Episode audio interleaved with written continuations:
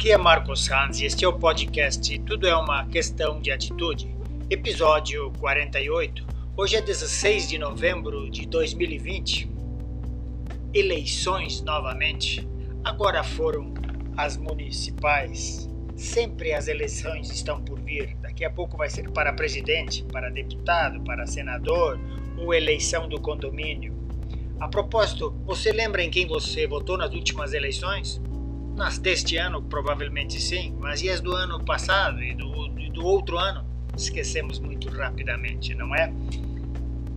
Mas um fator sempre é constante nas eleições. Você está presente, assim como você está presente em tudo na sua vida, nas suas férias, nas suas viagens. Quem primeiro vai antes da mala é você. E eu sugiro, a partir de agora, usando esse exemplo das eleições, vote em um candidato que você acredita mais do que ninguém. Vote em você.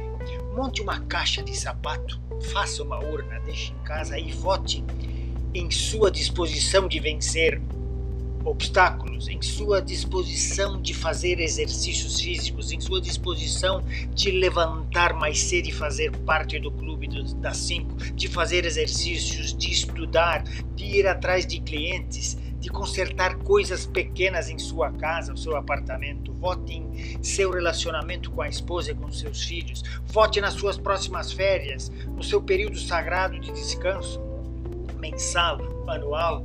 Vote em fazer uma poupança para uma viagem mais distante. Vote em sair com a família para jantar. Complete a sua lista e faça o escrutínio, você será o vencedor, sua família será vencedora, você se sentirá eleito, você se sentirá tomando mais posse da sua vida ainda. E tenha em mente sempre a sua vida, seu negócio e não o contrário. Mesmo que seu negócio seja o mais importante, sempre será um item de sua vida. Pense sobre isso, haja de acordo, porque tudo é uma questão de atitude.